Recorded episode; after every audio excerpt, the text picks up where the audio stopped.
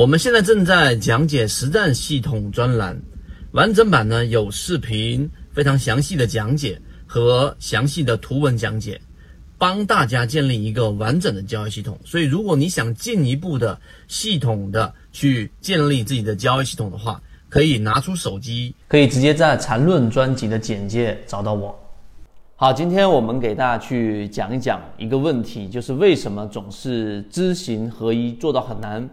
很多人在交易过程当中，或者在做很多事情的时候，很难做到知行合一，会认为自己可能是没有天赋，但实际上呢，就是因为我们人的身体的构造、神经元的结构，导致了我们没有办法做到知行合一。所以，我们今天拿一个简单的视频来给大家去讲一讲，怎么样去克服这一个我们本身结构上的问题，让我们的知行合一尽可能的做到。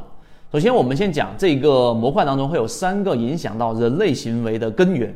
第一个就是大脑的神经元，第二个就是我们的荷尔蒙，第三个就是我们的基因和我们的文化。所以影响人的因素非常多。为什么我拿这三个来讲呢？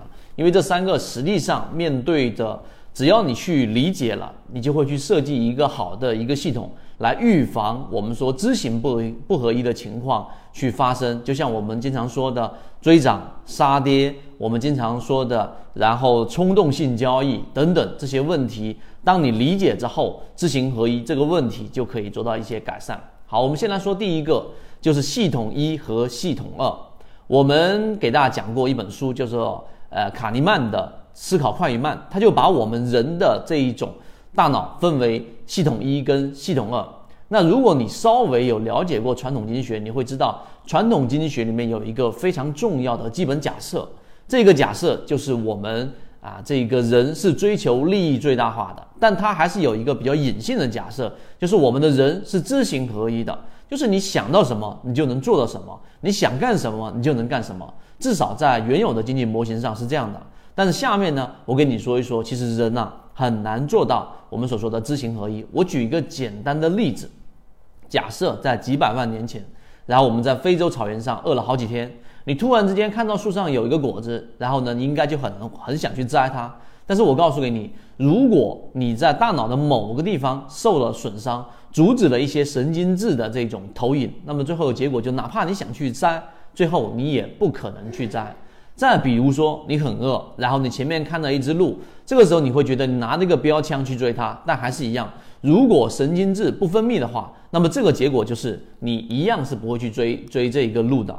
那同样在交易过程当中，我自己了解到的有很多操盘手，有很多交易结果很好的人，实际上呢，他们在这一种。情感的控制上，或者说有些人啊比较特殊，在某个地方有一些损伤，它在于情感上的这种感受，或者说比普通人要干嘛呢？更弱一些，所以他把交易做得更好。这个我在后面会去给大家讲到。所以智人捕猎和现代的金融，虽然说你听起来好像这一个完全不相关，时间呢又跨度好几百年，但实际上呢，它背后的根源是一样的。你很难做到知行合一。你现你要知道这中间到底是因为什么？那现在我就给大家去讲一讲原理。刚才我提到了卡尼曼的思考快与慢，里面有系统一跟系统二。系统一呢，就是我们最常说的这种直觉系统，几乎不用怎么去思考；而系统二呢，是理性的、逻辑的，然后比较费劲的去思考。我们大部分时候都是用系统一，很少的时候才会用系统二。这是第一个话题。第二个，我们来看一看到底是什么影响我们的知啊知行合一的知。这里面就要提到一个结构了，就是我们大脑当中的杏仁体。大脑的杏仁体呢，基本上就是控制着我们感情的部分，然后反应比较快。那我这里面就讲了，举个例子，你在交易过程当中突然间看到一只个股快速的上涨，那么这个时候你就是去追涨。那这个追涨行为，其实很多时候是来自于杏仁体里面的一个刺激，你根本控制不了自己。杀跌也是一样的，有没有卖掉股票，然后很后悔、很懊悔的时候，也是一样的。这里面有做过一个实验，就拿一张你一一张照片，然后从你眼前晃过去，晃过去的过程当中呢，你看不清楚是什么的，但是隐约的看到是一张很愤怒的表情。这个时候，其实你的整个杏仁体就已经开始分泌一些内容了。啊，那这些激素实际上就刺激到了你的情绪。第二个，我们来说就是很重要的系统二。我们讲了很长时间的交易系统，到底怎么样去布局交易系统，让自己的交易系统限制自己的系统一，限制自己的杏仁体呢？系统二更加关键，为什么呢？因为它控制的部位是我们大脑的前额叶啊，这一个前额叶皮层。那这相对呢是比较晚进化出来的，也就是说比较后面才有的东西。那它负责的就是我们的理性和逻辑思维。我们用这个地方思考呢，就会很费力，比较费你的能量。基本上我们发现，越是群居的动物啊，它的前额皮叶这一个就会干嘛呢？前额皮层就会越大。那这个地方受损呢，很难做长远计划，也就是说，容易丧失动力，比较容易当下满足。好像你听起来感觉还不错，对不对？所以这这两个结构决定了我们真正的知行合一没办法达成的最根本的原因。杏仁体它的反应实在是太快了，所以大部分时候不准，但有时候会犯错。但它不怎么费能量。如果你一直用前额叶皮层去思考的话，那么相对来说你就很辛苦了，因为这个地方反应虽然说是很理性的，但是它很费能量。这个呢，可以从很远古的我们的时期的这一种呃本能来说，其实可以找到根据的。假设你在刚才我们说的，你上个星期在非洲草原的过程当中，你在草丛中你就看到了草丛一动，发现是一个狮子追你，你很幸运，你基本想都没想你就跑掉了。但是又过了一个星期，然后你又同样的情况之下看到那个草又动了，你还是干嘛呢？你还是一样的反应，都是用杏仁体，第一时间因为恐慌拔腿就跑，但根本就不需要任何的理性思考和那个时间差。那有可能它真的就只是风吹一下，但是你犯错了，有关系吗？没有关系。在远古时期，你犯这样的错，顶多就相当于是多跑几步，锻炼一下身体，所以这个在远古时期不成问题。但是呢，在我们当下的社会当中，无论是在交易，还是在别的地方，或者在你的生活当中，如果单纯只用系统一的话，那么很多情况你都会带来一些麻烦。所以这种就是我们说的一个关键，叫做错配。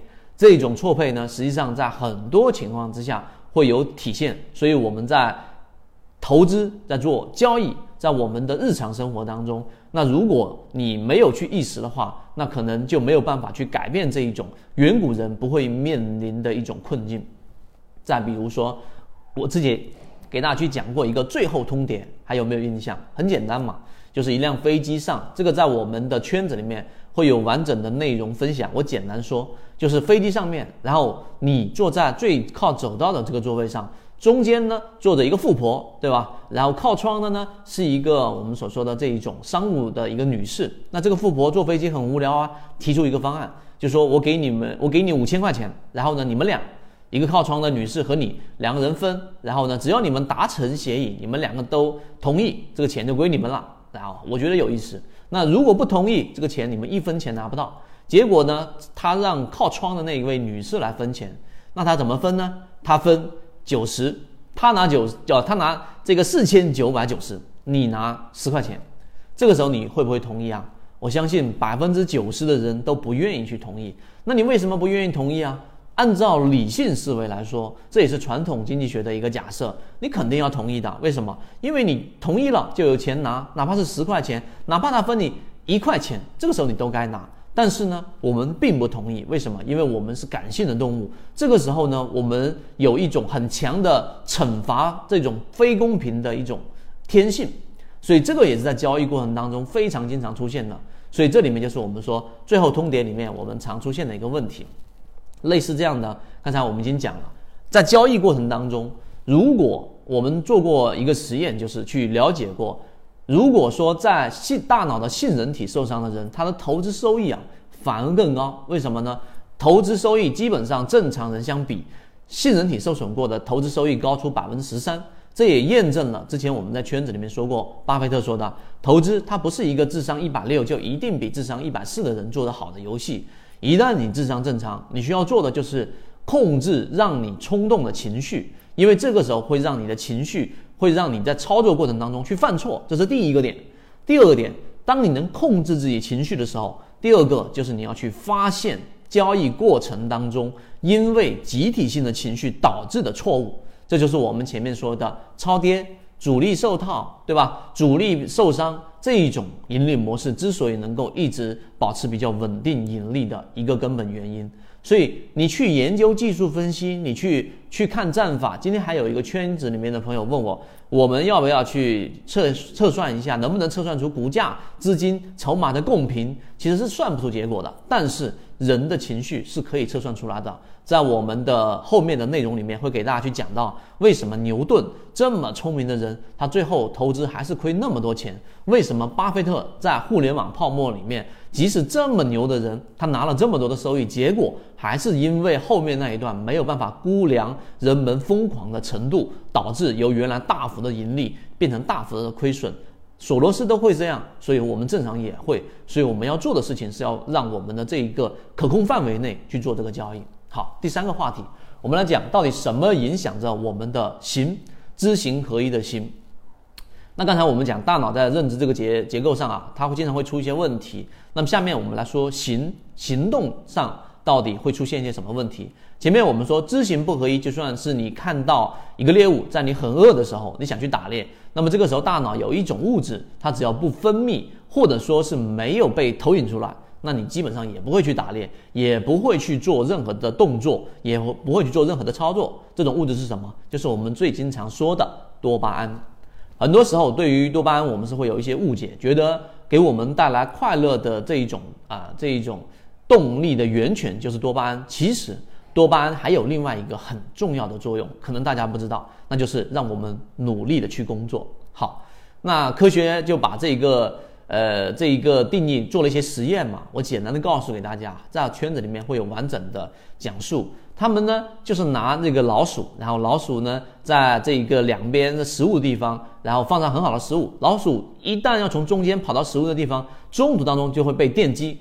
那一电击之后，发生了很奇怪的现象，就是老鼠它不往食物那边跑了，然后它停在那地方不动，然后它又回去。从从来从来这样不断的往复的时候，最后老鼠就习惯性的跑到地方去电击，它把这个电击啊就称为什么呢？奖赏中心啊。那科学家把这个部位叫做奖赏中心，就人也是一样，他需要用这个电击来让自己奖赏。那奖赏中心的作用机制是什么？原来就是那个地方它会分泌一种物质，叫做多巴胺，就电击的地方会出现多巴胺。那多巴胺呢？它就会让我们感觉到快乐，就像我们前面说的，你可以想象一下，在交易过程当中，当你的个股出现一波上涨的时候，这个时候哦，OK 好，我的这一种呃多巴胺就会分泌，然后人就会特别快乐。在这种模式之下，因为人在交易过程当中是归纳法，这个是另外一个核心，它是一个归纳的去总结的。这个模式赚钱了，这个模式赚钱了，这个模式赚钱了，所以三个模式是同一个模式，下一次遇到这个模式我就会赚钱。而不是推演的方法来去做操作的，就是 A、B、C 推出 D，然后我就这样去推演去操作的，不是的，人是用归纳法的。所以当你明白这个东西之后，所以当一个人他的这一种大脑或者说去受到了损伤，它导致你不怎么分泌这个多巴胺的情况之下，或者多巴胺投影不到适当的位置，这个时候就哪怕你需要去在饿的时候去打猎，在饿的时候去摘果，你都不会去做。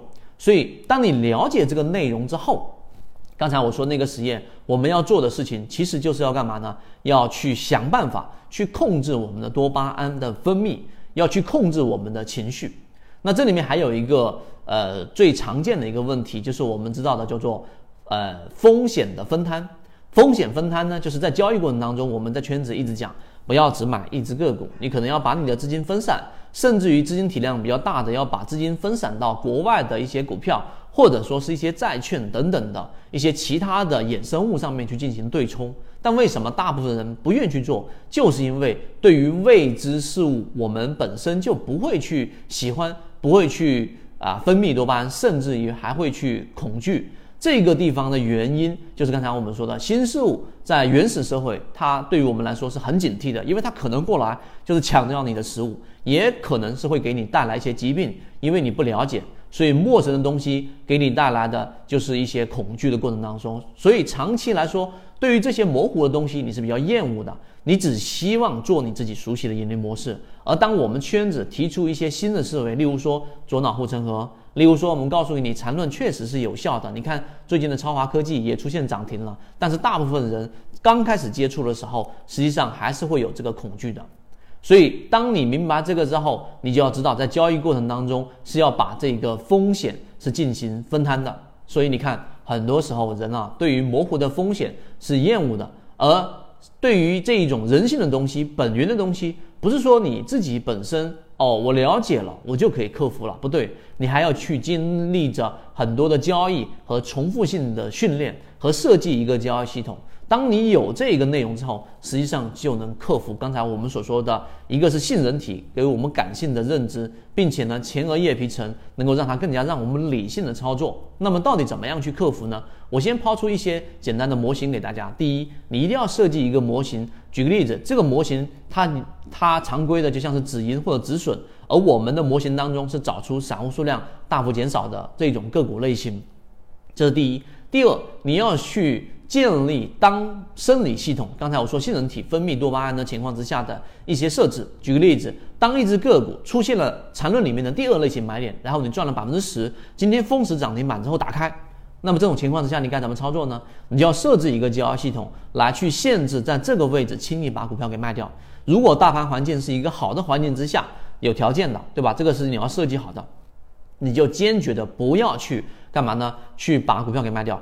并且当它回风的时候，你还要去排单啊，用我们说这种排单打板的方法，让你的仓位变得更重。那么大概率在第二天还会有一个五六个点的冲高和高开，甚至于继续的连板。那么这些交易系统的第一个方面就是要帮我们去克制和限制我们这一些。